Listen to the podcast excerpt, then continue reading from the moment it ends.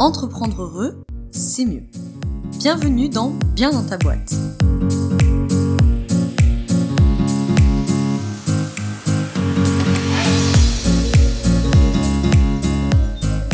Bonjour à toi, bienvenue dans ce nouvel épisode du podcast Bien dans ta boîte.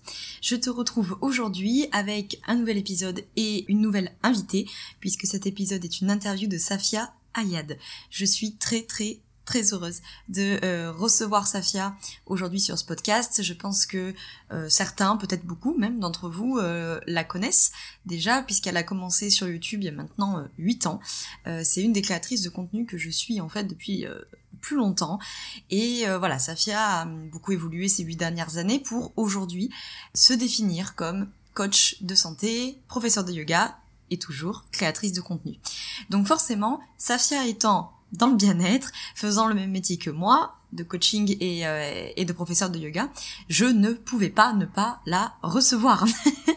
Aussi parce que voilà, je suis super alignée avec sa vision, j'aime beaucoup sa façon d'entreprendre, j'aime beaucoup ce qu'elle transmet sur les réseaux et d'une image de l'entrepreneuriat qui change, qui est douce, qui est euh, alignée, qui est à l'écoute d'elle-même, euh, qui est voilà vraiment euh, accordée avec son travail aussi de bien-être. En tout cas, c'est l'impression que j'en avais de l'extérieur. Donc effectivement, je suis allée vérifier entre guillemets, si on peut dire ça comme ça. J'ai proposé à sa fille de venir, elle a gentiment accepté. Et donc je vais te laisser avec cette interview j'ai absorbé ses paroles pendant une heure. C'était euh, dur pour moi de la couper parce que parce que je pense qu'on aurait pu discuter encore pendant des heures et bref, je voulais vraiment que euh, cette interview t'apporte beaucoup en bien-être évidemment. Je pense qu'en plus c'est très intéressant parce que les conseils qu'elle va te donner, les pistes qu'elle qu'elle va te donner sont euh, des pistes dont moi je parle peu sur bien dans ta boîte, donc ça donnera une vision complémentaire. Que ça va t'apporter en changement de prisme en fait, un changement de paradigme, de se dire qu'il y a peut-être d'autres façons d'entreprendre qui sont possibles, qu'il y a peut-être d'autres organisations au quotidien qui sont possibles et qui sont compatibles avec des business qui fonctionnent sans pour autant euh, nécessiter que tu t'arraches et que tu souffres et que tu stresses et que etc etc et bien sûr que tu mettes ton bien-être au second plan et euh, en termes de douceur évidemment puisque Safia est vraiment incarnation de la, douceur et, et, de la sérénité. Dans cet épisode, tu vas retrouver évidemment le sommaire dans la description ou dans l'article de blog associé si tu es sur le site de Bien dans ta boîte. Dans les grandes lignes, on va parler évidemment de bien-être au travail des entrepreneurs, ça va sans dire. On va parler d'alimentation et de l'importance que ça a concrètement dans ton quotidien d'entrepreneur. Euh, on va parler d'habitudes sportives, alimentaire, etc. On va parler de spiritualité et euh, en quelle mesure cette spiritualité elle est compatible avec le business. Est-ce qu'on doit la garder dans la sphère privée? Est-ce que ça peut nous aider? On va parler de mission de vie. Elle va te parler de même de thème astral. Enfin voilà, c'est vraiment cette idée de on va changer un peu des des dogmes euh, qu'on a l'habitude de voir dans l'entrepreneuriat. Elle va te parler évidemment de son quotidien et de comment elle mixe son bien-être avec son travail d'entrepreneur et puis aussi son statut de maman. Bref, elle va te parler de plein de choses. Donc sur ce, je vais pas prendre la parole plus, plus longtemps, parce que plus longtemps, c'est pas très français. Plus longtemps. Je vais te laisser euh, avec l'interview. Juste avant euh, que, que l'on commence, je t'invite à nous rejoindre sur le groupe privé Facebook. À l'heure où je t'enregistre cette intro, on est 638 précisément, je crois, entrepreneurs et futurs entrepreneurs sur le groupe pour échanger, pour reconstruire nos réussites, pour nous soutenir quand ça va moins bien, et puis pour célébrer euh, quand ça va bien. Donc voilà, je t'invite à venir nous retrouver euh, sur le groupe privé Facebook, le lien est pareil dans la description, dans l'article de blog associé. Et je te laisse écouter Safia. Bonne écoute. Bonjour Safia, merci de venir répondre à mes questions pour le podcast de Bien dans ta boîte. Je suis très contente de, de t'accueillir ici aujourd'hui. On va parler de ton parcours, on va parler de bien-être forcément puisque bien-être au travail, puisque c'est aussi ton, ton quotidien aujourd'hui. Est-ce que euh, déjà tu pourrais commencer par euh, te présenter, toi, ton activité et ton parcours? Euh, Bonjour Laura, merci de me recevoir. Je suis, je suis très contente d'être là avec toi aujourd'hui. Euh, du coup, je m'appelle Safia, j'ai 30 ans et je vis à Barcelone. Bon, je suis française, je vis à Barcelone depuis 5 ans. Et mon métier aujourd'hui, c'est... Alors, je suis coach, prof de yoga, créatrice de contenu. Enfin, j'ai, en fait, j'ai plein de métiers différents qui, pour moi, en fait, sont très complémentaires les uns avec les autres. euh, j'ai commencé il y a il y a presque huit ans à travailler sur les réseaux sociaux. Alors que j'étais étudiante, j'étais en en master communication et j'ai commencé à à travailler sur YouTube, à faire des vidéos sur YouTube vraiment euh, pour le fun, à, partager euh, mes tenues du jour, à partager euh, comment je me maquillais, comment je me coiffais, comment je, ce que je mangeais, etc. Et au bout de, au bout de deux ans, ça, c'est devenu mon métier. J'ai fini mon, mon alternance, j'ai fini mon master et c'est devenu mon métier à temps plein. Et, euh, et puis après, ça a été comme ça crescendo, évolu en évoluant de plus en plus. Et en même temps, il y avait toujours cette idée de euh, à quoi je sers, quel est mon but, quelle est ma mission, est-ce que ce que je fais c'est réellement utile? Et plus j'ai grandi, plus j'ai mûri, plus j'ai fait de choses et plus j'ai précisé en fait. Et c'est comme ça que je suis devenue coach. Donc aujourd'hui, j'accompagne euh, des femmes euh, dans leur développement personnel, dans la quête de leur équilibre, de leur harmonie, tout ça. Je suis devenue prof de yoga, c'est très complémentaire. Donc on parle yoga, méditation, spiritualité tout en gardant cet aspect très réseaux sociaux et très euh, création de contenu pour que ça puisse euh, servir à un maximum de personnes et qu'il y ait toujours du contenu qui puisse être accessible euh, à tout le monde. Donc, donc voilà, mes journées s'articulent vraiment comme ça entre toutes ces activités-là. Très bien. Et alors, tu as commencé justement un peu à, l'évoquer, tu as déjà eu plusieurs vies entrepreneuriales, YouTube, avec une association, YouTube de ton côté, une marque de lingerie avec ton, ton conjoint, ton métier actuel. Enfin bon, donc t'as as eu plein de vies entrepreneuriales, tu vas pouvoir nous raconter tout ça, mais déjà ton expérience pour toi, ça a été quoi les grands enjeux en termes de bien-être au travail? Ah, c'est en fait, je trouve ça hyper intéressant de parler du bien-être au travail euh, quand on arrive en plus à avoir un, une espèce de on peut regarder un peu en arrière ce qui s'est passé. Parce que quand je regarde, quand j'ai commencé il y a huit ans, où je me rappelle, euh, bah, j'étais à l'école ou en entreprise la journée et le soir je rentrais et je et je faisais mes vidéos. Et le week-end je sortais pas avec mes potes parce que le lendemain il fallait que je me lève tôt pour faire mes vidéos. Et en fait je vivais je vivais YouTube tu vois tout le temps. Et donc j'avais pas vraiment de moment de pour souffler. Et ben je me rends compte que c'est ce qui a fait aussi que j'ai grandi aussi vite sur les réseaux sociaux mais c'est aussi ce qui m'a épuisé en quelque sorte parce que j'ai beaucoup donné sur une période très courte. Et je crois que le bien-être au travail, ça, c'est de savoir gérer son énergie. Parce que quand on est jeune, et particulièrement sur les réseaux sociaux, dans les startups, enfin dans, dans tout ce qui est voilà très dynamique dans ce genre-là, on a envie de tout donner tout de suite à fond, on voit les résultats, c'est mesurable, on est motivé par tout ça. Et en fait, on se rend pas compte que notre capital énergétique, au fur et à mesure, bah, il, il s'amenuise, il y a des, on devient de plus en plus fragile et de plus en plus euh, de plus en plus fatigué et voilà, on peut tomber aussi dans des dans des retranchements qui sont pas très chouettes, euh, des, des surmenages, des burn-out, tout ça. Et donc en fait, c'est le fait d'avoir vécu ça, d'avoir vécu ces surmenages, d'être tombé assez bas, qui m'a fait prendre conscience que on a besoin d'un temps pour souffler, quelle que soit le, la démarche entrepreneuriale que l'on est. Je crois que le plus important, c'est de savoir prendre le temps pour faire un peu de pause, tu vois, mettre un peu, l'appuyer un peu sur le bouton pause pour pouvoir se régénérer et pouvoir continuer. Parce que l'entrepreneuriat c'est long et fastidieux. Et si tu veux aller loin, bah, tu as besoin aussi de pouvoir te régénérer tout au long de la route et de pas tout donner tout de suite euh, et penser que ça va être toujours comme ça, tu vois. Donc euh, aujourd'hui c'est ça que j'essaie aussi de, de mettre en place et de conserver, d'avoir toujours des moments où, je peux souffler et respirer, parce que sinon je ne pourrais pas continuer en fait. Et c'est vachement intéressant parce que comme tu disais, tu, tu peux maintenant nous dire ça avec euh, avec le recul de de, de 8 ans d'entrepreneuriat.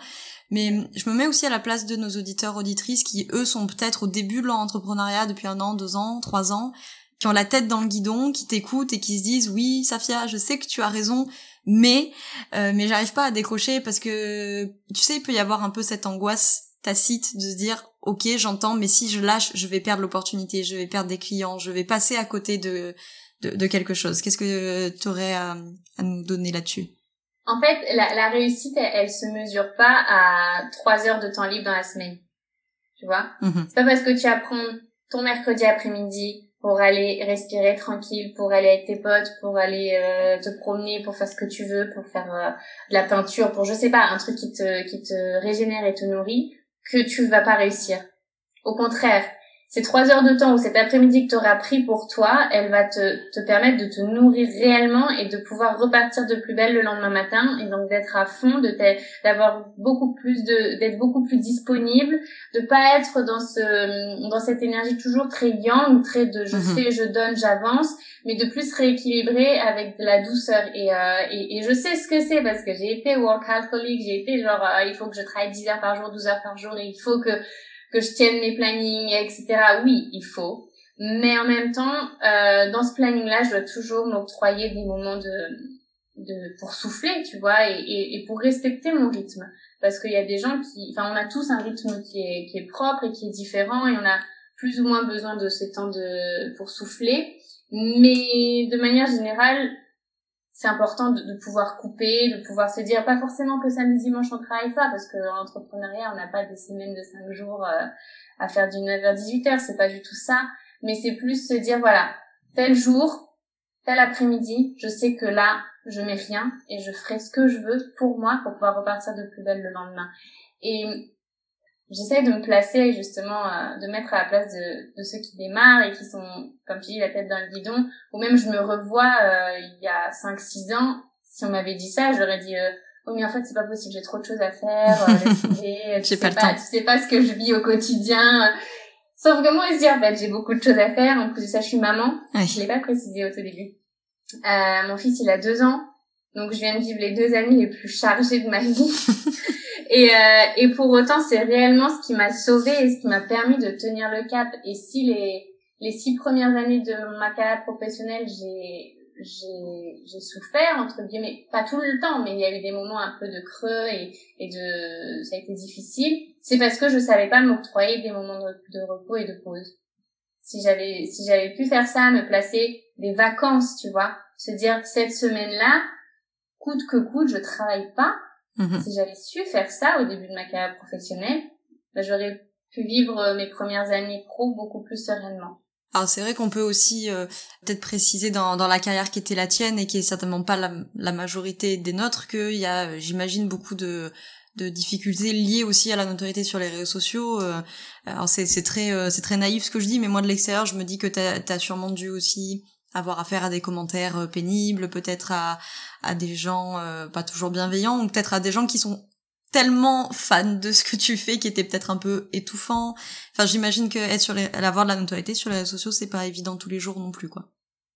Non, c'est pas évident, et en même temps, bon, on, apprend à gérer, euh, surtout le, le, négatif, on apprend à le gérer et à et est-ce que ça nous coule dessus? C'est c'est pas c'est pas du tout euh, naturellement. Moi ça m'a fait beaucoup de mal hein. au début c'était très dur à, à, appréhender mais après j'ai compris que c'était pas ça n'avait pas de valeur. Par contre quand on reçoit du positif et c'est quand même ce qui ressort le plus bah, ça nous ça, ça nous booste d'autant plus. Donc en fait on a envie d'en faire encore plus et on a envie de donner encore plus. Et si on n'est pas à ce moment-là capable de dire, ok, je vais donner, mais d'abord je vais me donner à moi-même, me, reposer, enfin, souffler, comme je dis depuis le début, on sera plus en mesure de donner aux autres qui méritent et à qui on a envie d'offrir notre travail. Donc, euh, donc ouais, ça, ça, ça, ça, cette ambivalence de ça peut me, me booster, mais en même temps, ça peut aussi, si je fais pas le travail moi-même, m'emmener à m'emmener euh, à ces surmenages et à ces, à ces, moments de, doute où je me dis oulala là là, genre je sais plus qui je suis euh, attends dans quelle direction je vais euh, et on est un peu perdu quoi. Donc toujours se, rappeler qu'on a besoin de temps pour soi quoi. Pas toujours être vers l'extérieur. Et tu, tu l'as un petit peu mentionné, mais effectivement, j'ai cru comprendre d'interviews précédentes que tu as fait dans d'autres podcasts que j'ai écouté qu'il y a un petit garçon qui est arrivé il y a deux ans et qui a euh, changer euh, ta façon de, de voir les choses et de travailler. Est-ce que tu dirais que ta maternité, ça a été vraiment euh, déclencheur d'une nouvelle façon d'entreprendre? Bah ouais, mais j'ai pas eu le choix en fait. et et, euh, et je, le, je le remercie lui, je remercie la vie. Enfin, je sais pas à qui je dois remercier parce que en fait, j'ai j'ai eu mon fils il y a deux ans, donc ça faisait six ans que je travaillais sur les réseaux sociaux. Et ça faisait six ans que je travaillais comme une dingo et que je travaillais en plus avec mon chéri. Donc on était vraiment dans cette atmosphère de euh, on pose pas de jours de vacances. Euh, les seules fois où on part à l'étranger c'était pour travailler. Enfin tu vois où on travaille le samedi le dimanche. Enfin c'était vraiment dans une routine qui était pas bonne du tout sur le long terme. Mhm. Encore une fois ça peut être une routine à court terme pour lancer des projets et, on a besoin de, de mettre beaucoup d'énergie à ce moment-là. Mais sur le long terme on a besoin de retrouver un rythme plus plus stable et plus plus humain. Et puis, et puis mon fils est arrivé et là tu te rends compte qu'en fait tu peux plus travailler 10 heures par jour, que tu peux plus vraiment prévoir quoi que ce soit à long terme parce que ben, tu sais pas en fait si demain il sera pas malade ou si demain euh, toi-même tu seras pas KO ou tu vois tu peux plus trop donc tu vis plus au jour le jour. Et je me rappelle de cette frustration qui naît aussi en même temps quand tu es entrepreneur et que tu as eu l'habitude de, de, de, ne vivre que pour toi ou de faire les choses que selon tes règles et où là il y a un être qui arrive et qui, qui dépasse tout euh, et en fait il y a cette frustration de punaise je peux plus en fait je peux plus travailler autant je peux plus créer autant on va m'oublier ou en plus sur les mm. réseaux sociaux j'avais cette crainte tu vois de disparaître et je pense que c'est le cas dans beaucoup pour beaucoup d'entrepreneurs. Attends, si je peux plus travailler, on, j'existerai plus, tu vois, ou ma marque, euh, bah, elle ne va plus pouvoir euh, grandir ou mon projet va pouvoir grandir aussi bien. Et en fait, je, je crois que, au contraire, une fois que j'ai accepté et accueilli cette frustration, eh ben, ça m'a permis de, de trouver un rythme qui était plus sain et de d'aller à l'encontre de ce qu'on nous propose tout le temps, du plus, plus, plus, et ben d'aller plus doucement pour mieux faire. Alors oui, les bases étaient déjà là. Ça fait déjà six ans que je travaille sur les réseaux sociaux, donc j'avais pas à construire from scratch. Quoique, j'ai quand même euh, changé de carrière, mais euh, mais c'était plus ok. Je vais prendre le temps de savoir exactement dans quelle direction je veux emmener ma carrière ou ma société ou ma marque. Prendre le temps de faire les choses step by step et arrêter de courir en fait. Parce que de toute façon, je peux plus courir parce que j'ai mon fils qui est là, et qui a besoin de moi. Et donc, je peux plus travailler 10 heures par jour. Donc, si déjà je travaille 3 ou 4 heures par jour, ça sera super. Et, et ça m'a donné beaucoup de sérénité. Ça m'a vraiment beaucoup, beaucoup apporté. Et, et pour autant, je suis pas, enfin, je suis beaucoup plus épanouie aujourd'hui qu'avant. Ouais, avant de, de passer à la question suivante, je tiens à dire que je suis vraiment ravie d'avoir sur ce podcast un autre son de cloche qui n'est pas toujours celui de euh, il faut travailler plus, il faut faire plus de chiffre d'affaires, il faut avoir plus de clients, il faut plus plus plus plus plus quoi. Et euh, on avait déjà reçu euh, Arnaud euh, euh, en, en, décembre et qui était voilà qui est lui aussi prof de yoga et qui était aussi dans cette dans cette optique là et je trouve que c'est vraiment rafraîchissant en fait dans un milieu très business d'avoir d'autres visions de il y a, y a d'autres il y a d'autres schémas qui existent et ça ça peut fonctionner. Mais oui, parce que finalement, c'est quoi le, le, le but de... Si on vient dans cette vie-là, c'est pour faire quoi? C'est pour être bien, c'est pour être heureux, c'est pour être en harmonie, c'est pour être... Euh...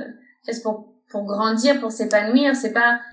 Après, l'épanouissement, pour certains, passe par la réussite sociale, financière, économique, ça, je l'entends. Mais je crois pas que ce soit une réalité, même sans parler spiritualité, je crois pas que ce soit une réalité d'un point de vue sociétal aujourd'hui, que de vouloir toujours faire plus, créer plus, consommer plus, vendre plus, plus, plus, plus. En fait, c'est un moment où, où la planète, la vie, tout ça, là, tout cet environnement va nous dire d'aller nous faire voir et, et, de et de revenir à des choses beaucoup plus essentielles. En fait, moi, j'étais dans cette quête du plus, plus, plus. Je suis, je suis issue d'une famille très modeste, donc à partir du moment où j'ai gagné ma vie et correctement et même très bien ma vie grâce aux réseaux sociaux, c'était un peu waouh, qu'est-ce qui m'arrive, c'est super, bah cette année je fais X de chiffre d'affaires, ce serait bien que l'année prochaine je fasse un peu plus. Sans pour autant être euh, une acharnée parce que parce que j'ai jamais été très euh, très attachée à l'argent mais je voyais que c'était possible donc ça me paraissait logique. Et puis après je me suis dit en fait de combien j'ai besoin par mois réellement? Ou par an parce que quand, on est en société on travaille tous un chiffre d'affaires annuel mais en fait si je gagne ça ben, je suis bien et ma famille est bien et je peux faire des choses pour nous et je peux m'épanouir et surtout si, si je gagne cet argent en faisant du bien autour de moi, en étant utile, en rendant service et en nourrissant le grand tout, la, le monde et en étant, voilà, en, en, ayant un impact positif sur le, sur la vie des gens, bah c'est, c'est juste ça en fait qu'il me faut. J'en ai rien à fiche d'avoir une énorme voiture et de, de toutes les semaines aller à l'autre bout du monde. En fait, ça me sert à rien, ça. Moi, ce qui, ce qui, ce qui compte, c'est qu'au jour le jour, je sois heureuse, équilibrée, épanouie, et que surtout, ce que je fasse, bah, ça ait du sens, quoi. Alors justement, on va parler, euh, on va parler bien-être puisque euh, puisque c'est le sujet du bien-être au travail, mais aussi parce que c'est ton métier. Euh, et que nous faisons les mêmes métiers en plus de, de coaching et, de, et de yoga, donc c'est très intéressant d'avoir la, la, vie des consoeurs. Et donc en l'occurrence, tu accordes toi une grande euh, importance à l'alimentation, t'en parles beaucoup, c'est quelque chose d'important pour toi. Et j'aimerais bien que tu nous partages, enfin que tu partages à nos auditeurs, auditrices, en quoi pour toi l'alimentation c'est important justement dans son business? En fait, il y a plusieurs choses. L'alimentation, c'est... Euh... En fait, le business, il tient à quoi? Il tient aux personnes qui, qui le run Ça, dépend de, qui est à la tête, de l'énergie que les personnes ont et veulent mettre dans, le business. Et donc, de quoi ont besoin ces personnes-là d'un point de vue euh, d'un point de vue physique? Elles ont besoin de se sentir bien dans leur basket, de leur basket, de se sentir euh, en équilibre, d'être euh, d'être ok, tu vois. Et c'est là qu'entre en jeu l'alimentation dans la mesure où d'un point de vue purement physique, on parle même pas de l'énergétique qui pourrait être un autre point, mais d'un point de vue purement physique, quand tu te sens bien dans ton corps, bah, tu ressens une espèce de, de sécurité, de, de, de pouvoir, de, de pouvoir très sain. Hein. Je suis capable de faire les choses, je suis capable d'avancer, j'ai confiance en moi. Et, euh, et c'est à ce moment-là que je trouve intéressant d'avoir une, une, alimentation qui nourrisse réellement le corps. On, on, on mange pas en fait, on se nourrit. On nourrit le corps et on lui donne ce dont il a besoin pour que sur la sur la durée, eh bien, il soit en mesure de, de nous accompagner dans tout ce qu'on entreprend. Et en fait, se nourrir, c'est comme entreprendre. C'est pas quelque chose qu'on va faire sur une année et puis après terminer. C'est un truc sur le long terme. Donc il va falloir qu'on ait du fuel et de l'énergie sur le long terme. Autant on va faire plein de petites actions pour mener à bien notre entreprise, autant on va se nourrir au fur et à mesure du temps de manière cohérente et correcte pour que notre corps puisse suivre et nous accompagner. Et d'un point de vue plus énergétique, tout ce qu'on ingère, que ce soit l'alimentation, que ce soit ce qu'on boit, même même l'air qu'on respire, ben, d'un point de vue énergétique, ça va ça va ça va circuler, tu vois. Ça va nous donner, ça va participer à notre aura, ça va ça va nous donner euh, euh, la disponibilité énergétique dont on a besoin. Et ça aussi, ça va avoir un réel rôle dans notre capacité entrepreneuriale et dans notre dans notre rôle au travail. Et là, on parle de l'entrepreneuriat, mais même si on était salarié, ça aurait euh, mm-hmm. ça aurait un, un, rôle à jouer. Donc, ce que je mange, ça va participer à qui je suis. Et donc, qui je suis, ça va participer à ce que je vais faire dans mon boulot. Donc, si je veux que ma société elle réussit, je peux pas me permettre de manger que de la merde tous les jours parce que finalement je vais être énergétiquement très faible et très bas. Mhm. Et puis et puis sur le long terme, mon corps il va pas suivre en fait. Donc j'essaye de combiner de combiner un peu euh, tout ça. Donc toi t'es plutôt euh, euh, influencé entre guillemets par l'approche ayurvédique si je ne ouais, moi, moi l'ayurveda c'est partie de en fait c'est je trouve que c'est ce qu'il y a de plus juste parce que l'Ayurveda nous rappelle, l'Ayurveda donc c'est la, médecine traditionnelle indienne, nous rappelle qu'on est tous individuellement euh, uniques. On a effectivement il y a les doshas donc c'est euh, c'est un peu l'énergie qui circule le plus en nous pour faire simple. Il y a, il y a trois types de doshas. Est-ce que c'est plus l'air? Est-ce que c'est plus le feu? Est-ce que c'est plus la terre? On a souvent des combinaisons un petit peu de deux doshas. Et je trouve que c'est très vrai parce qu'en fonction de notre quantité d'air, notre quantité de terre, notre quantité d'eau euh, en chacun d'entre nous, eh ben on va on va fonctionner d'une façon ou d'une autre façon.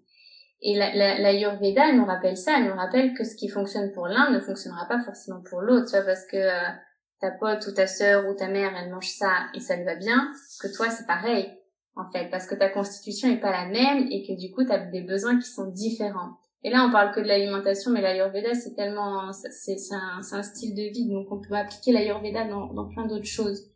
Mais réellement, je pense que l'ayurveda, c'est intéressant de s'y pencher, simplement pour comprendre que ce qui est juste pour moi, sera pas forcément juste pour toi.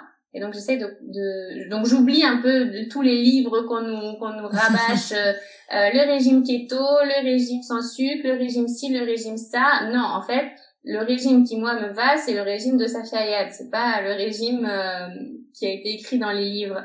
Et, euh, et l'Ayurveda m'a appris ça en fait. Donc euh, réellement, c'est très intéressant cette approche-là.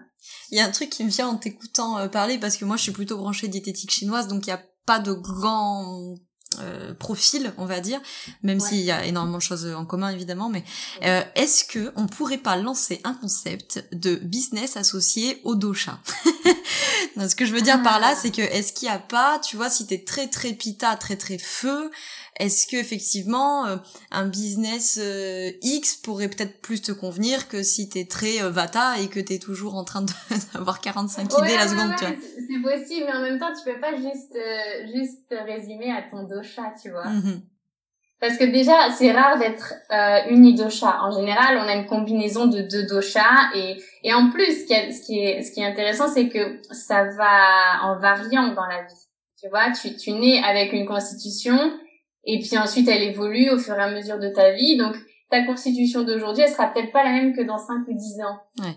Donc, c'est difficile de se, de se projeter, de dire, je vais monter un business parce que je suis bata, je vais monter un business euh, sur le mouvement, euh, euh, parce que moi, j'ai besoin de, voilà, je suis comme ça, je vais très vite, etc.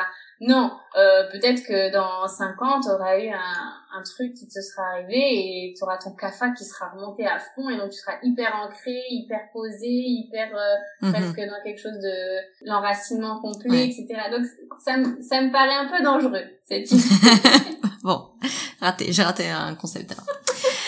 Est-ce que bah, justement ça, ça, fait une bonne liaison puisqu'on a parlé un peu euh, d'Ayurveda, etc. Est-ce que tu pourrais nous parler d'outils bien-être qui gagneraient à être un peu plus connus par les entrepreneurs? Je pense par exemple, euh, tu te formes en astrologie. Là, j'ai vu euh, hier justement sur Instagram, tu parlais de de, de thème astral, si je dis pas de voilà, si je dis pas de bêtises. Est-ce que ça, par exemple, pour toi, c'est un outil qui pourrait nous aider au quotidien dans notre bien-être? Ouais, je trouve que c'est il y, y, y, en a deux qui pour moi sont très puissants. Il y a un peu des révélations. Il y a le thème astral, effectivement. Donc le thème astral, c'est la représentation graphique de la position des planètes et des astres au moment de notre naissance. Donc on a besoin de savoir la date, l'heure et le lieu de naissance. Euh, si on n'a pas l'heure exacte, il y a quelques informations qui seront pas communiquées, mais on peut quand même avoir plein d'autres informations. Euh, et, et en fait, ça te permet de comprendre avec quoi, avec quels outils t'es né tu vois. Mhm. euh, parce que ça suffit pas de savoir que t'es lion. Par exemple moi je suis lion mais tu peux mettre 10 lions les uns à côté des autres. Bon ils auront certainement des, des, choses en commun mais ils auront aussi énormément de choses qui seront différentes. Parce que ce qui est intéressant c'est de savoir où, est où était placée la lune où était placé Mercure où était placé Vénus Jupiter Mars etc et en fait tout ça ça te donne une espèce de, de boîte à outils de savoir ok t'es né avec ça. T'en fais ce que tu veux maintenant et de savoir ça, ça fait, ça permet aussi de faire la paix un petit peu avec la vérité qu'on nous a proposée lors de notre éducation, parce qu'on est tous élevés où on, nous propose une vérité, on dit voilà la vie c'est comme ça, euh, la vérité de tes parents c'est ça, la réalité de tes parents c'est ça, leurs convictions, leurs valeurs, etc. Donc on se forge par rapport à ce que nos parents nous ont nous ont proposé et qui est très juste aussi c'est pas mhm. absolument pas une remise en question. Je suis moi-même maman, donc je sais que je vais proposer une vérité à mon fils qui sera pas forcément la sienne.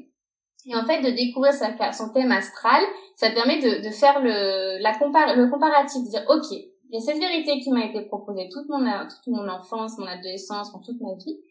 Et en même temps, il y a ça qui est traduit dans cette, dans ce thème astral, et ça, ça résonne vachement en moi. Et j'en parlais avec une des filles que je coachais là ce matin, justement, parce que je lui racontais que moi j'avais une forte influence de cancer dans ma dans mon thème. Et cancer, c'est la maison, c'est le home sweet home. Tu vois, c'est vraiment le, le, fait d'avoir des, des, un cadre, une routine, euh, une maison bien rangée avec un mari, des enfants. c'est un truc comme ça. Donc, et pour autant, moi, j'ai été élevée seule par ma mère, euh, qui est un peu une hippie, avec une vie bohème. On savait pas où partir en vacances deux jours avant d'y aller. Enfin, tu vois, c'était très... Euh, c'était très libre, très vata. Oui, c'était très vata, ouais. C'était très très vata. Et euh, et en fait, toute mon enfance, je me disais, punaise, mais non, mais ma mère, elle me propose ça, mais je sens au fond de moi que j'ai envie d'autre chose. Mais il y a cette espèce de conflit, tu vois, quand tu grandis, où tu dis, mais ma mère, elle me propose ça, mes parents me proposent ça, mais pourquoi moi, je ressens pas que c'est ça? Et, et, donc, tu te, tu te mets à te poser des questions. Jusqu'à ce qu'on me traduise mon thème astral et qu'on me parle de ce cancer qui était très fort dans mon, dans mon thème et je me dis ah bah voilà ce que je ressentais. C'était vrai. C'était c'était c'était pas genre un conflit avec mes pas ma mère. Absolument pas. C'était juste écrit. C'était logique. C'est un truc qui fait partie de moi. J'ai besoin de ça. Et aujourd'hui c'est ce que j'essaye de construire euh, d'autant plus depuis que je suis maman où j'essaye d'avoir un cadre. Et euh, et le fait d'avoir d'ailleurs travaillé de travailler depuis longtemps sur les réseaux sociaux ça m'a pas aidé à avoir un cadre. Parce que hmm. les réseaux sociaux ça va très très vite. Donc euh, c'était encore très vata euh, mais, euh, mais voilà, tout ça pour dire que le thème astral, c'est un, un très beau point de départ. Et le deuxième, c'est le human design. Alors ça, c'est un peu moins connu. Euh, le human design, ça se, ça se base sur les mêmes informations que le thème astral. Mais ça nous donne des, un complément d'informations où vraiment ça va nous, ça va traduire presque notre vie au fur et à mesure des étapes il euh, y, a, y, a, y, a, encore plus d'informations. Moi, je suis pas experte en human design, mais on m'a traduit mon human design. Et en fait, ça m'a expliqué plein de choses supplémentaires sur ma manière de fonctionner, sur les grandes étapes de ma vie. Tu vois que mhm. jusqu'à 30 ans, ça se passait comme ça pour moi. Après, il y avait jusqu'à 50. Et puis après, à partir de 50, il y avait y avoir ça. Euh, que, par exemple, j'avais besoin d'une plage de, de repos par jour qui était, par, enfin, qui était forcément plus importante pour d'autres personnes. Et ça, c'est un truc qui est complètement à contre-courant de la société moderne, tu vois. À mhm. quel moment c'est normal de dire, bah moi, je travaille 4 heures par jour? Non, c'est pas classique du tout. Et pour autant, moi, je vous le dis, dans mon idéal, je travaille 4 heures par jour parce que je sais que j'ai besoin des quatre autres heures pour me régénérer et pour euh, pour pouvoir mhm. ensuite être disponible pour les personnes que j'accompagne, tu vois. Et, euh, et en fait, le human design, tu traduis plein de choses comme ça il faut vraiment être euh, être euh, accompagné d'un spécialiste du human design pour comprendre même le thème astral hein, mais euh, et, et, ces deux outils là ils te dans tous les cas ils te donnent comme le pouvoir. C'est à dire que tu ils t'apprennent rien hein. ils t'apprennent pas. C'est juste qu'ils te ils te disent que tu as le droit de voir les choses autrement et que tu as le droit d'avoir ta propre vérité. Donc ça te redonne un certain pouvoir et une certaine confiance en toi pour pouvoir ensuite créer à ta façon et faire les choses comme bon te semble et entreprendre avec ton énergie et pas forcément euh, en restant dans les schémas classiques que l'on connaît et qu'on nous, et qu'on nous a proposé peut-être dans notre enfance, tu vois. Et donc du coup, tu Enfin, parce que tu dis dans l'idéal, je travaillerai 4 heures par jour. Donc du coup, ça me fait te poser la question de est-ce que euh, tu arrives à tenir ces 4 heures par jour ou est-ce que justement aujourd'hui c'est pas encore euh, tout à fait ça? Non, parce que toutes mes journées sont différentes et c'est vrai qu'il y a des semaines où où j'ai beaucoup de coaching individuel et du coup c'est compliqué de, de ne faire que 4 heures alors que parfois j'ai deux coachings dans la journée, plus euh, mes rendez-vous, plus euh, monter mes vidéos, faire mes photos et écrire mes newsletters. Enfin tu vois en fait ça rentre pas dans 4 heures. donc euh, donc les semaines où j'ai des coachings individuels, je sais que je vais travailler beaucoup plus.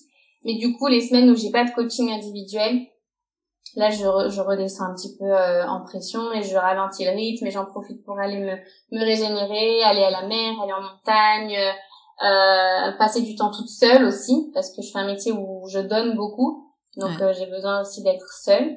Et, euh, et ça, ça a aussi, et ça a aussi été beaucoup traduit dans mon human design, donc c'est, ça m'a rassurée. Je, je me suis pas, j'ai arrêté de penser que j'étais associable, je le suis pas, mais c'est juste que il y a plein de fois où j'ai envie d'être toute seule, et donc tu dis c'est bizarre aussi d'avoir envie d'être seule. Mais en fait non, c'est pas bizarre, ça fait partie de, de ma personnalité. Mais, euh, mais effectivement, c'est quatre heures par jour, c'est un idéal et c'est quelque chose que je me fixe, mais euh, mais c'est pas toujours euh, c'est pas toujours réalisable. En tout cas, aujourd'hui, je travaille très rarement le week-end, et ça c'est une grande avancée pour moi. Est-ce que tu pourrais nous donner quelques conseils entre guillemets parce que comme ça va être très général euh, voilà mais pour nos entrepreneurs qui nous écoutent qui sont sûrement débordés et qui vont nous dire que euh, mettre en place des habitudes alimentaires et sportives c'est trop compliqué ils ont pas le temps etc ah oui ça moi aussi j'ai été la reine de j'ai pas le temps. Et je me rappelle de mon premier copain j'avais 15 ans je disais tout le temps j'ai pas le temps, j'ai pas le temps. Donc c'est vraiment un truc de toute ma vie. Hein. Aujourd'hui j'ai 30 ans et déjà il y a 15 ans mon mec, mon mec de l'époque me disait euh, mais tu dis tout le temps que t'as pas le temps, euh, dis plutôt que tu prends pas le temps. Déjà à l'époque il avait mis le doigt sur un truc le gars. Effectivement c'est pas qu'on n'a pas le temps, c'est qu'on prend pas le temps. On a tous 24 heures dans une journée. À nous de voir comment on veut occuper ces 24 heures. Il y a plusieurs axes. Déjà il y a l'axe de euh, combien de temps je consacre à dormir et combien de temps je consacre à être actif. Parce qu'il y a plein de... il y a des théories qui disent qu'il faudrait qu'un adulte dorme 8, 7 à 8 heures. Oui, bah, il y a des gens, 5 heures ou 6 heures, ça leur suffit. Ça dépend vraiment beaucoup de l'heure à laquelle tu te couches, de ta constitution, de la période de l'année. En été, on n'a pas mhm. forcément besoin de la même quantité d'heures de sommeil qu'en hiver. Bref, c'est à étudier, c'est à tester, à, à, à, voir des différentes possibilités, les différentes possibilités. L'autre chose, c'est de mettre réellement des, des routines où, quoi qu'il arrive, ça se fait. C'est-à-dire que par exemple, quoi qu'il arrive, à 6h30, on se lève parce que on veut avoir une heure tranquille le matin pour faire euh, pour faire des trucs pour soi avant euh, avant que nos enfants se réveillent ou avant qu'à 7h30 on, parte au travail, tu vois, mhm. pour donner euh, un exemple. Moi, c'est un truc que je fais, je sais que quoi qu'il arrive, à 6h30, il faut que je sois debout pour avoir au moins une heure tranquille à faire ce que je veux. Je peux travailler, je peux faire du sport, je peux lire, je peux regarder des vidéos sur YouTube, écouter des podcasts, je fais ce que je veux en fait. Et ça veut pas dire que je fais rien. Je fais vraiment ce que je veux. Donc c'est un moment pour moi. Et la, la troisième chose aussi, je pense qu'il y y a une notion aussi de, d'objectif. Quand on, quand on a la sensation de pas avoir le temps, c'est peut-être aussi parfois que nos objectifs sont pas extrêmement bien définis. Ou alors on a nos grands objectifs, genre euh, dans deux ans je veux que ma société elle soit à ce niveau-là, ou dans deux ans je veux sortir ma marque, ou dans deux ans, voilà, on a ces gros objectifs un peu, ces gros enjeux. Mais est-ce qu'on a défini des plus petits objectifs beaucoup plus euh, beaucoup plus à plus court terme qui nous permettent de voir l'avancée des choses, tu vois? Euh, Si dans deux ans je veux sortir ma marque, ok, ben je fais mon rétro planning pour savoir que euh, d'ici un an il faut que j'ai défini la, la ligne éditoriale, que je sache à quoi ressemble ma marque, que j'ai trouvé mes fournisseurs. Ok, donc si dans un an je veux trouver, avoir trouvé mes fournisseurs, il faut que dans six mois j'ai fini par exemple de faire tout un listing de quel type de fournisseur j'ai besoin, etc., etc. Donc en fait c'est de partir du large, par la technique de l'entonnoir un peu. Je pars de mes grands objectifs et j'essaye de les préciser au fur et à mesure en plus petits objectifs. Pour prendre un, un, un, exemple à mon échelle, parce que j'ai monté une marque, mais, mais c'est même pas ça mon quotidien. Donc, je vais prendre un exemple réellement concret. La semaine dernière, j'ai sorti mon programme de méditation, qui est un programme auquel je pense depuis un an. Ça fait un an que je sais que je vais le sortir, ce programme de méditation, mais je laissais le temps passer.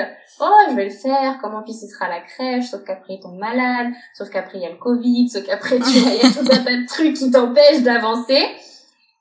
Sauf que s'il y a un an, je m'étais dit, ok, à telle date, il sort. C'est ce que je me suis dit là, il y a deux mois. À telle date, il sort. Le 2 septembre, mon programme, il sort. Ça veut dire que une semaine avant, il faut que toutes les vidéos, elles aient été finies de monter. Donc si elles sont finies de monter, ça veut dire qu'une semaine avant, je les ai finies de tourner. Donc ça veut dire que les audios qui sont en lien avec le, les vidéos de méditation, eh bien, il faut que je les ai enregistrés aussi avant. Et en fait, comme ça, je me fais mes mini-objectifs, tu vois. Mon gros objectif du 2 septembre que mon programme y sort, il bouge pas. Et en fonction de ça, je fais mon rétro-planning avec mes plus petits objectifs. Donc j'ai vraiment fait une, une technique d'entonnoir qui me permet de, de gérer mon temps. Et j'aurais pu passer tout ce temps-là à faire autre chose et à ne pas sortir mon programme le 2 septembre. Il pourrait toujours être dans les tuyaux si je m'étais pas fixé cette, cette, cet objectif-là avec ces mini-objectifs qui, qui en découlent. Donc réellement, le temps, c'est une gestion comment je le gère et quelles sont mes priorités. Qu'est-ce que le yoga a changé dans ton quotidien? Qu'est-ce qui n'a pas changé tu, sais bien, tu sais bien. Euh, le yoga dans mon quotidien. En fait, je crois que le yoga, ça a été ma porte d'entrée officielle euh, dans le développement de moi-même. Parce qu'en fait, j'ai toujours été, j'ai été élevée dans une famille euh, très ouverte à la spiritualité, à la religion, euh, euh un peu au, monde parallèle, tout ça. Euh, ma mère, ma tante, elles sont, disons, connectées, quoi. Donc ça, ça a toujours été normal dans mon environnement. Mais en même temps, bon bah moi j'étais comme un électron libre là-dedans, sans savoir vraiment, il n'y avait pas réellement de cadre, tu vois. C'était, elles faisaient chacune leur truc dans leur coin, et moi j'étais pas forcément euh, intégrée à ce cadre-là parce que parce que j'étais jeune, etc. Moi de faire mon expérience. Jusqu'à ce que j'entre dans le yoga, et c'est cette pratique, ça a été l'entrée en fait de manière pratique. Donc j'ai commencé par faire des asanas comme tout le monde, donc la pratique physique du yoga, qui en fait m'a amené à faire de la méditation, qui en fait m'a amené à m'intéresser à la spiritualité, à m'intéresser à l'astrologie, en parallèle le développement personnel, la nutrition et tout un tas de, de, pratiques un petit peu alternatives. Donc il y a à la fois des choses très concrètes, qu'est-ce que je mange, mais il y a aussi des choses beaucoup plus subtiles, en quoi je crois, Et tout ça, aujourd'hui, ça a construit ma réalité à moi. Donc c'est ce que c'est ce dont je parlais juste avant, c'est on grandit dans une vérité qui nous est proposée par la société, par notre éducation, par nos parents. Et finalement, moi, le yoga, il m'a permis de déclencher ma propre réalité, ma propre vérité et de m'y intégrer et surtout d'accepter que j'avais le droit d'être un peu à contre-courant si ça me semblait être à contre-courant. Mhm. Pas forcément fité parfaitement dans les cases et, que c'était ok, tu vois.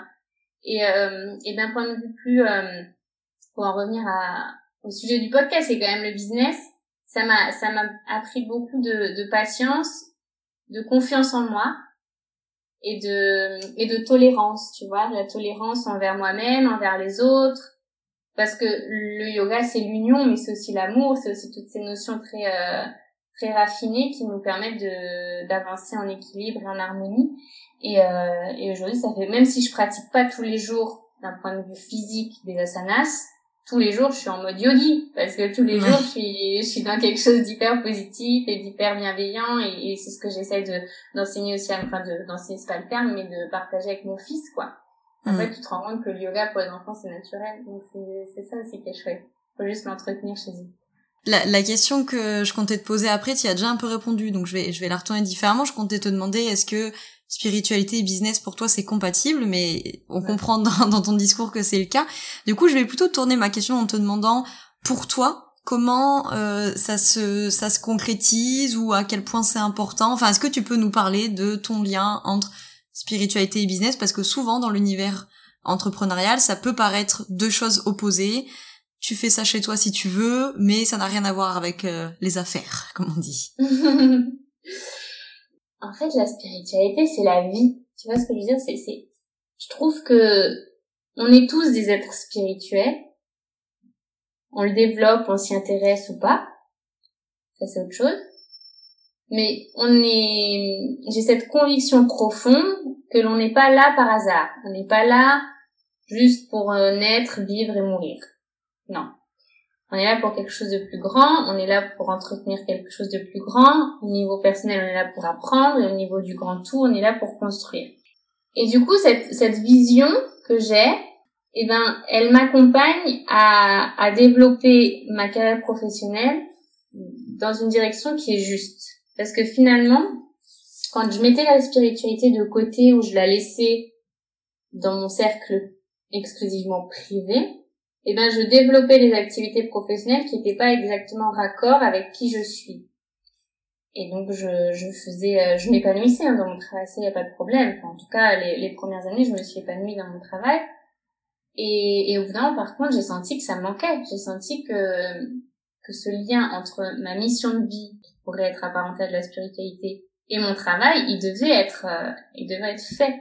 Donc aujourd'hui, au quotidien, je, je vis pas sans la spiritualité et je travaille pas sans la spiritualité parce que tout ce que je fais, c'est connecté à mon intuition, c'est connecté à, à ma conviction que je suis là pour une raison et que j'ai une mission à remplir.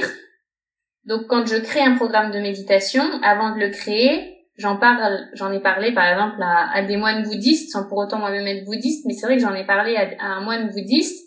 En lui parlant de ce projet-là, il m'a dit, si on te le demande, tu le fais. Si on ne te le demande pas, t'as pas de raison de le faire. Et en fait, j'ai attendu qu'on me le demande vraiment intensément pour, euh, pour vraiment me mettre à l'œuvre. Et, et ça, ça fait partie de la spiritualité. Et aujourd'hui, je suis très heureuse d'avoir sorti ce programme-là et de pouvoir être utile et de pouvoir euh, partager cette connaissance et de pouvoir euh, accompagner les, les gens qui ont qui ont envie quoi. Donc pour moi c'est indissociable parce qu'on pourrait créer plein de choses, on pourrait monter plein de business différents, mais si on n'y met pas de notre essence et de notre euh, de qui l'on est au fond de nous, notre mission, notre raison, notre pourquoi, bah, au final on fait un truc que quelqu'un d'autre aurait pu faire et ça n'a pas trop de sens. Ce qui compte dans le business, c'est de faire quelque chose qui résonne complètement en nous et qui est vrai avec qui l'on est et ce pourquoi on est là, pour qu'on puisse avoir du plaisir tout au long du projet et, tout au long de la vie de, de cette entreprise-là. Sinon, ça risque d'être un peu mécanique, un peu automatique, c'est dommage, quoi. Est-ce que tu peux nous, nous parler euh, de, de ce concept de mission? Parce que tu en as beaucoup parlé euh, pendant le podcast et puis on en entend parler en ce moment et je me dis que peut-être euh, ceux qui nous écoutent mm. pour eux c'est peut-être pas très clair. Est-ce que tu pourrais nous parler un peu de ça? Alors, encore une fois, je pense qu'on a quand je parle de quelque chose, que ce soit là en podcast ou sur mes réseaux ou même en, accompagnant avec les femmes, dès que je parle d'un concept, j'explique bien que c'est ma vérité et qu'on a tous des vérités différentes. Donc, ce que je vais aborder là, c'est ce qui pour moi est juste et ça résonne ou ça résonne pas. Après, à chacun de voir, euh, de voir à quel point c'est c'est cohérent et à quel point ça vibre à l'intérieur. La, la, la, la notion de mission, c'est que on est des âmes, on est des âmes qui s'incarnent dans des corps physiques, et ces corps physiques, ils nous servent de véhicule pour le développement de l'âme.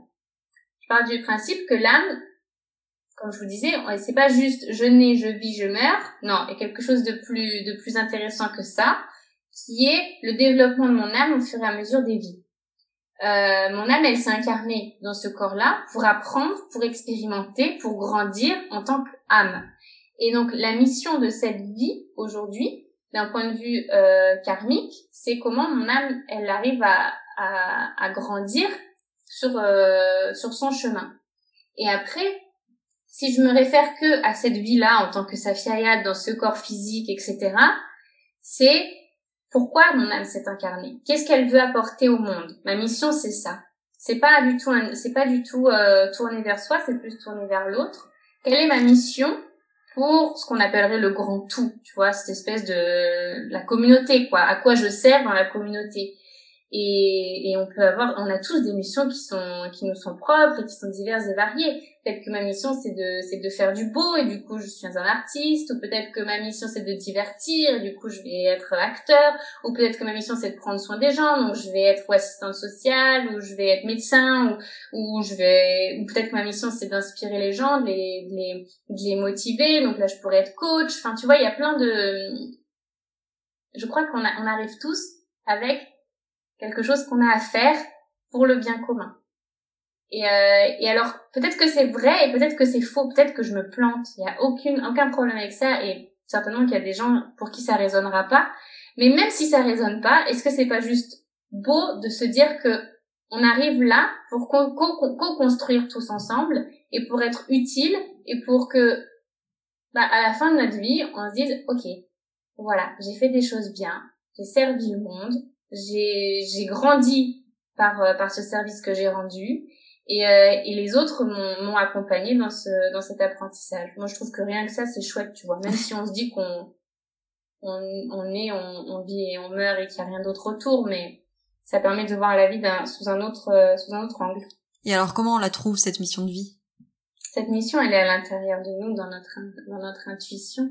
Cette mission, elle se trouve quand on arrête de quand on casse un peu les schémas, quand on dit encore une fois, ok, ça c'est la vérité et qu'on m'a proposé, la réalité dans laquelle on m'a mis, euh, mais peut-être que je peux moduler ça autrement. C'est comme ça qu'on trouve sa mission parce que on ne trouve pas sa mission quand on reste dans ce qu'on nous propose, dans les schémas et les dictates qu'on nous propose. Là, on n'avance pas, notre âme elle se développe pas beaucoup, elle s'ennuie, c'est pas très chouette. Au contraire, quand on se dit, ok, mes parents, la société, tout ça, mon éducation m'ont offert ça, qu'est-ce que j'en fais par rapport à ce qui résonne en moi. C'est toujours très dur de se connecter à son intuition parce qu'on a l'impression que c'est pas juste, parce qu'on a parce qu'on n'en parle pas encore assez et que on a l'association que ceux qui se connectent à leur intuition, ils sont un peu perchés et que c'est pas oui, enfin bon, euh, retourne travailler et faire de l'argent et, ce sera beaucoup mieux. Non, je crois pas. Je crois qu'on peut travailler, faire de l'argent et être euh, tout autant connecté à son intuition parce que justement, on est dans sa justesse. Euh, quand on se connecte à son intuition et qu'on cherche justement sa mission, et ça peut prendre des années, hein, c'est pas, c'est pas, c'est pas, pas, parce qu'on a 30 ans qu'on doit forcément avoir trouvé son, sa mission. Euh, quand on, quand on fait cet exercice-là, en fait, c'est un, un respect qu'on a envers soi-même aussi de, de, d'être, de respecter qui l'on est, de respecter notre individualité, notre, euh, le fait que l'on est unique, que l'on soit unique, euh, donc c'est c'est comme se donner de l'amour quelque part. C'est c'est l'amour et le respect sont très liés. Donc la mission, on la trouve déjà en, cassant les schémas, en se connectant à notre intuition et euh, et surtout en, quand on se connecte à notre intuition, on, on se connecte vers l'intérieur. C'est-à-dire qu'on arrête de regarder ce qui se passe à l'extérieur, on arrête de se comparer, on arrête de de regarder que les chiffres euh, et de faire euh, des benchmarks et de la veille et des trucs et de ne se tenir qu'à ça. Parce qu'évidemment la, la, veille et les benchmarks sont hyper importants hyper euh, les études de marché c'est nécessaire. Mais il y a aussi la part qui vibre en moi qu'est-ce qui est juste. Et il y a plein de choses que l'on peut faire. Hier encore j'en parlais avec c'est pas de l'entrepreneuriat elle, elle, est, elle est assistante sociale c'est une femme que j'accompagne qui est assistante sociale et elle est aussi dans des schémas. Le, le social, c'est des schémas. C'est non, elle est psychologue, pardon. Elle est psychologue, donc elle a plein de choses euh, qui sont des règles à respecter, euh, des, des, grands courants de pensée qu'elle a mhm. qu'elle a étudiés, etc. Donc elle, elle respecte tout ça.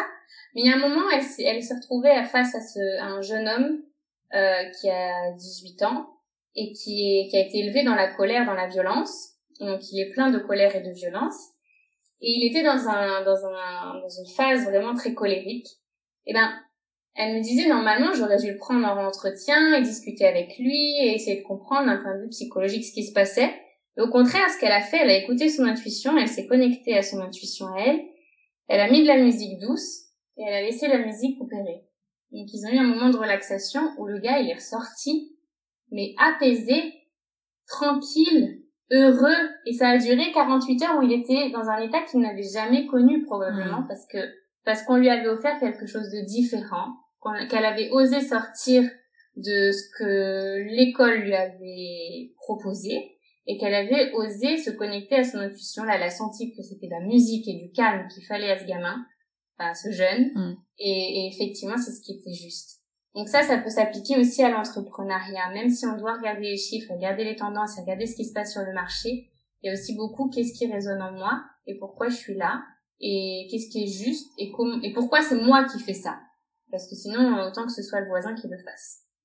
Il y a quelque chose qui me vient en t'écoutant, notamment pour les, entrepreneurs euh, du, bien-être, du social, etc., comme c'est ton cas d'ailleurs. C'est souvent cette problématique, tu sais, euh, de, un peu une dissonance cognitive qui s'installe entre ma mission, c'est d'aider, c'est de rendre service, c'est d'accompagner. Et, et donc ça peut être compliqué de demander de l'argent en échange. C'est un une problématique qui vient souvent dans les syndromes du thérapeute, là. Euh. Alors ça, ça, peut être une question plus globale que je te pose de, légitimité finalement, mais mais voilà comment euh, qu'est-ce que tu pourrais nous, nous, nous partager là-dessus sur le fait que bah ouais t'es peut-être thérapeute, t'es peut-être dans le bien-être etc, mais t'as aussi le droit de bah, de vivre de cette activité et en même temps je veux rendre service donc je veux que ce soit accessible au plus grand nombre enfin voilà. Je pense qu'il y, a un équilibre à trouver entre tout. C'est, je, suis passée par là aussi et puis il y a encore des jours où je me pose les questions. Même quand je sors mon programme de méditation la semaine dernière jusqu'au dernier moment le prix il est il est en, en discussion dans ma tête tu vois. Euh, parce qu'effectivement j'aimerais l'offrir mais que mais que grossièrement tout travail mérite salaire. Donc euh, donc c'est normal de le de demander un prix je pense pas qu'on soit la notion d'argent c'est compliqué parce qu'on a l'impression qu'à partir du moment où on facture, ça perd de sa beauté, de sa splendeur et, et de, de sa douceur, de l'amour qu'on peut y mettre.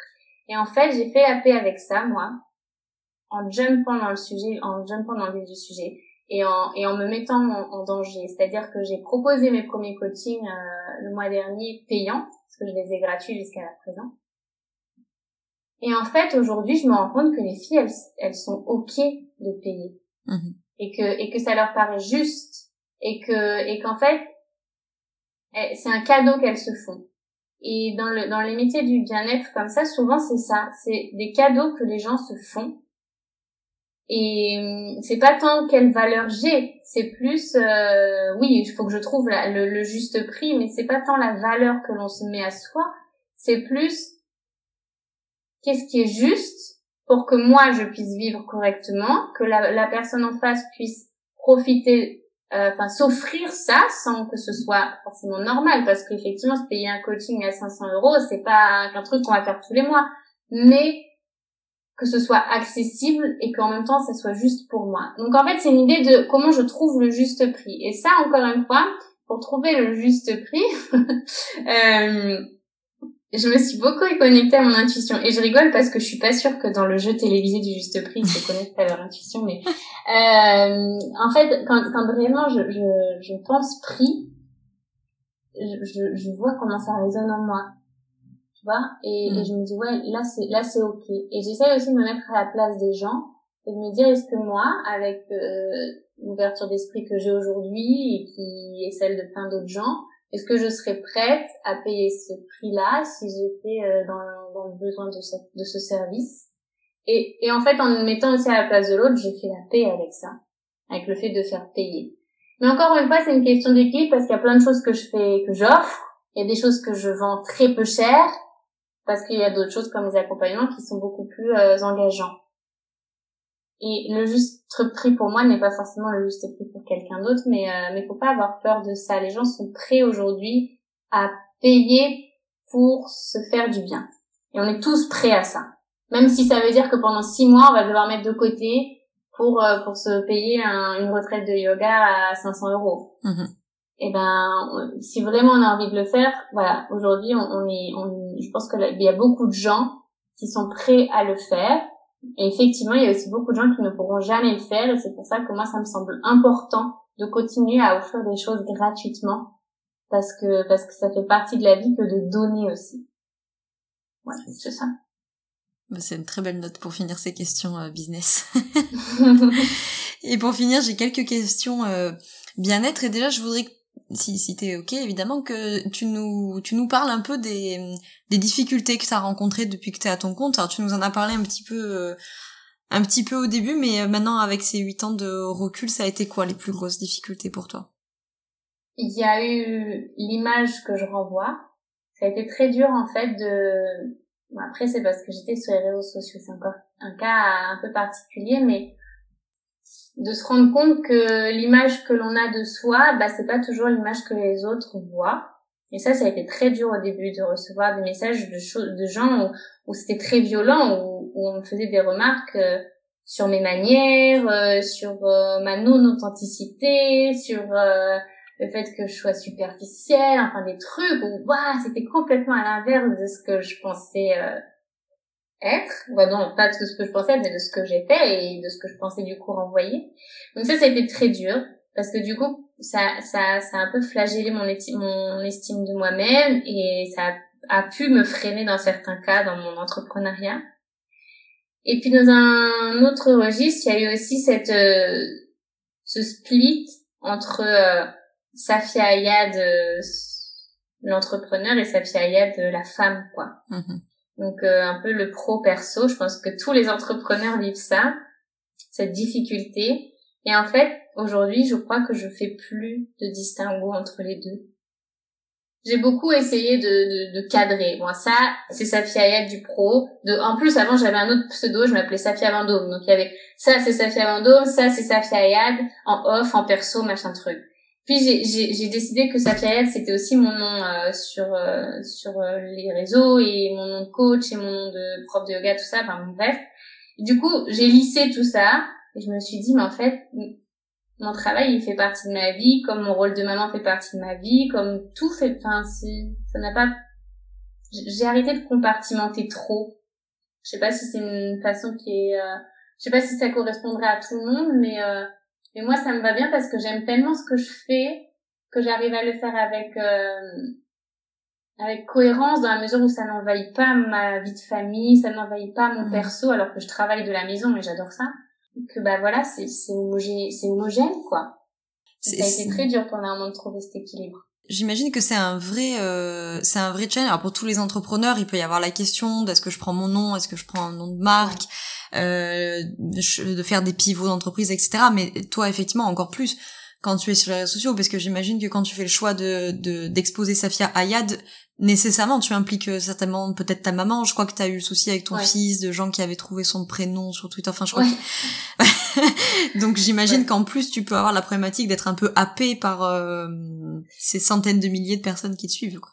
Mais ça a été vraiment, euh, en fait, ça a été vraiment la famille quand quand euh, quand j'ai voulu prendre enfin, officialiser mon nom de famille ça a été vraiment dans ma tête je voyais mon oncle que j'aime profondément et je, je me disais mais est-ce que réellement il a envie que notre nom hmm. soit public?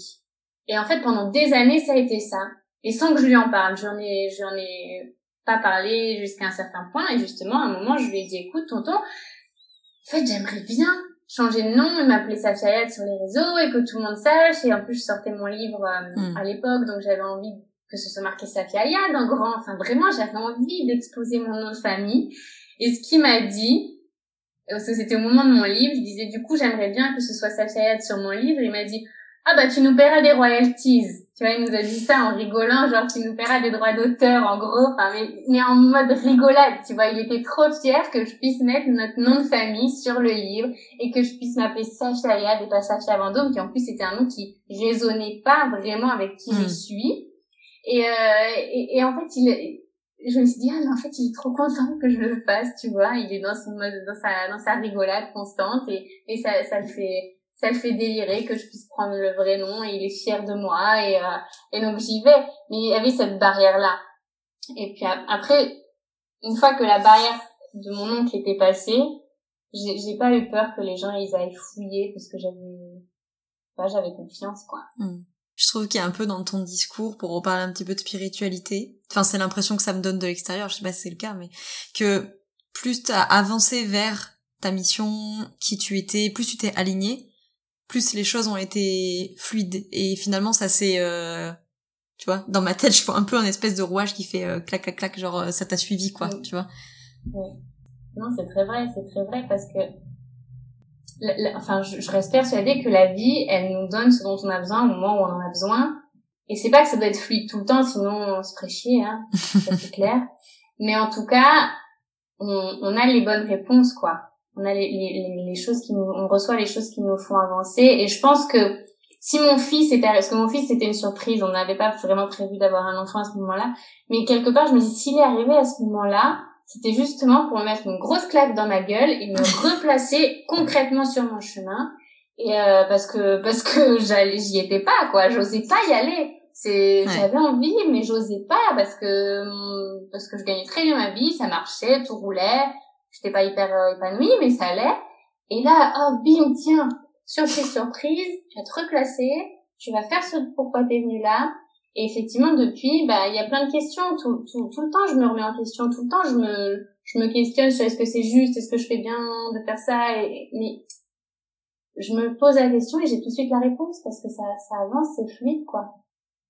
Alors, sur une note plus, euh, plus joyeuse, quelles ont été, à tes yeux, à l'inverse, tes plus grandes réussites? Euh, je, en fait, je je peux pas mesurer la réussite à des chiffres. Moi, c'est un truc qui qui me donne un peu de l'urticaire. Je crois au contraire que je suis en train de vivre ma plus grande réussite.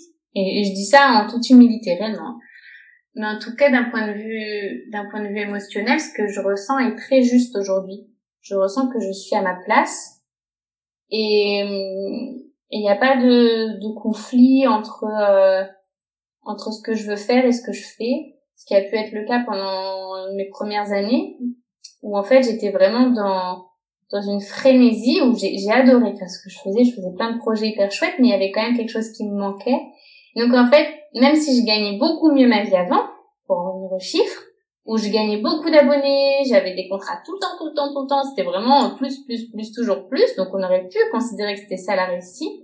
Au final, c'est plus ce changement de cap ce revirement un petit peu, ce, ce, ce changement de cap ou plutôt euh, ce réalignement qui pour moi est la, la meilleure des réussites parce que maintenant je m'épanouis quoi. Et quand j'en parle à des amis à moi qui elles sont pas très heureuses dans leur travail, j'essaye de, de, de me remettre euh, trois, ne serait-ce que trois ans en arrière, de revoir le chemin que j'ai parcouru pour leur donner mon expérience et, et, et peut-être les accompagner à ce que puissent à, nouveau, à, leur tour trouver cet épanouissement. Mais, je crois que c'est ça, vraiment, ma plus belle réussite, c'est maintenant. C'est le fait d'être devenue euh, coach, prof de yoga, créatrice de contenu, de jongler entre tout ça et d'être, de me sentir utile, quoi. Eh ben, la traditionnelle question de fin, Safia, c'est quels sont tes conseils pour entreprendre heureux?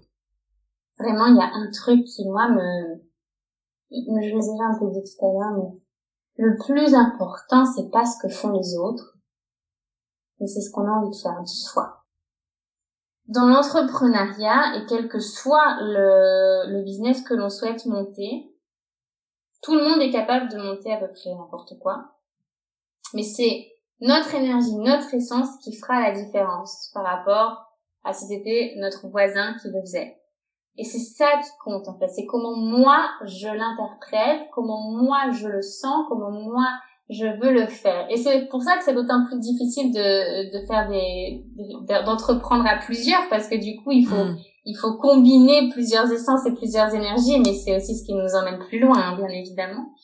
Mais, euh, mais c'est ne pas se focaliser exclusivement sur l'extérieur, sur ce qui se fait, sur le marché, sur les tendances, sur ci, sur ça, sur le benchmark, sur la veille, comme on, on en a parlé juste avant. Mais aussi revenir beaucoup à ce qui sonne juste pour soi et, euh, et ce pourquoi on a envie de d'être euh, de servir en fait parce que quand on entreprend c'est parce qu'on a envie de répondre à un besoin donc euh, donc à, à quel besoin je veux répondre comment je vais y répondre et, et qu'est-ce qui est juste pour moi depuis le départ et qui continue à être jusqu'à ce que je lance mon projet et que je le run, etc. Toujours se reconnecter vers soi. Aller vers l'intérieur beaucoup plus que vers l'extérieur. On oublie en fait. Est-ce que tu as envie ou besoin de rajouter quelque chose avant de conclure cet épisode? J'imagine qu'il y a, plein d'autres entrepreneurs qui ont, qui ont parlé de ça sur ton podcast, mais la vie d'entrepreneur, c'est euh, c'est extrêmement dur. En fait, c'est un peu comme la vie de parent.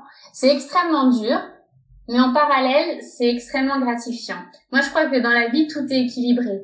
Quand on a beaucoup de galères, c'est parce qu'on a aussi beaucoup de bonheur à venir ou beaucoup de, de positif qui va, qui, qui doit en découler. Donc en fait, l'entrepreneuriat, on galère, on cravache, on se donne beaucoup, beaucoup. Parfois, on voit pas les résultats. Parfois, il y a des résultats et puis après, on retombe. Euh, donc émotionnellement, c'est difficile, mais c'est ce qu'il y a de plus enrichissant d'un point de vue professionnel, je trouve. Et, euh, et je vous dis ça alors que j'ai été salariée avant et que, enfin, je travaille depuis, je travaillais avant d'être entrepreneur. Et, euh, et aujourd'hui, je, je, je ne verrai pas en fait revenir salariée parce que je trouve que cette liberté d'action et en fait ce, c'est un peu les montagnes russes tout le temps. Et ben moi j'aime bien, je trouve ça stimulant en fait de me dire que ça dépend que de moi de remonter la pente et ça ne dépend que de moi de d'apprendre quand je me plante et, euh, il faut quand même toujours garder en tête que, euh, que même si c'est dur, ça vaut le coup en fait. C'est vraiment extraordinaire de pouvoir entreprendre et surtout d'entreprendre en ayant cette idée qu'on veut être utile et qu'on veut servir, qu'on veut répondre à un besoin et qu'on veut faire avancer le schmilblick en fait. Je trouve que c'est beau. C'est vraiment chouette. Ouais, c'est une très belle note pour, pour conclure cet épisode. Merci beaucoup Safia d'avoir répondu à mes questions. Merci à toi. Voilà pour cette interview avec Safia. Je te remercie de l'avoir écoutée jusqu'au bout. Et bien entendu, euh, je remercie Safia. je remercie Safia d'avoir pris le temps de, de venir répondre à mes questions pour euh, Bien dans ta boîte. Je remercie Safia d'avoir pris euh, tout ce temps et de nous avoir partagé autant de, de conseils et de valeurs pendant cette, cette heure à peu près, je dirais, d'interview. J'espère que cet épisode t'a plu et que je vais pouvoir te retrouver prochainement sur le groupe privé Facebook, peut-être sur Instagram, peut-être dans la newsletter. Enfin bref, il y a euh, mille et une façons sur bien dans ta boîte euh, qu'on puisse se retrouver. Euh, n'hésite pas si tu es sur le, la partie blog de bien dans ta boîte, que tu écoutes ce podcast par là, à laisser à laisser tes commentaires ou même sur les réseaux sociaux. Je pense que ça nous fera plaisir à toutes les deux, à Safia et à moi, de voir voilà que l'épisode t'a plu. Et n'hésite pas, bien entendu, à le partager à une éventuelle personne que ça pourrait intéresser ou à qui ça ferait du bien d'entendre les, conseils de Safia. Si tu es sur euh, Apple Podcast et que tu as 3 secondes à m'accorder, euh, je t'invite à laisser 5 étoiles à ce podcast. C'est gratuit, ça prend 2 secondes et moi ça m'aide à faire connaître le podcast et à faire, en l'occurrence, connaître aussi les super interviewés qui acceptent de venir te partager euh, tout ça sur ce podcast. Je monopolise pas la parole plus longtemps, je te souhaite une très belle journée ou une très belle soirée selon quand tu m'écoutes et surtout, je te souhaite d'être bien dans ta boîte. Ciao ciao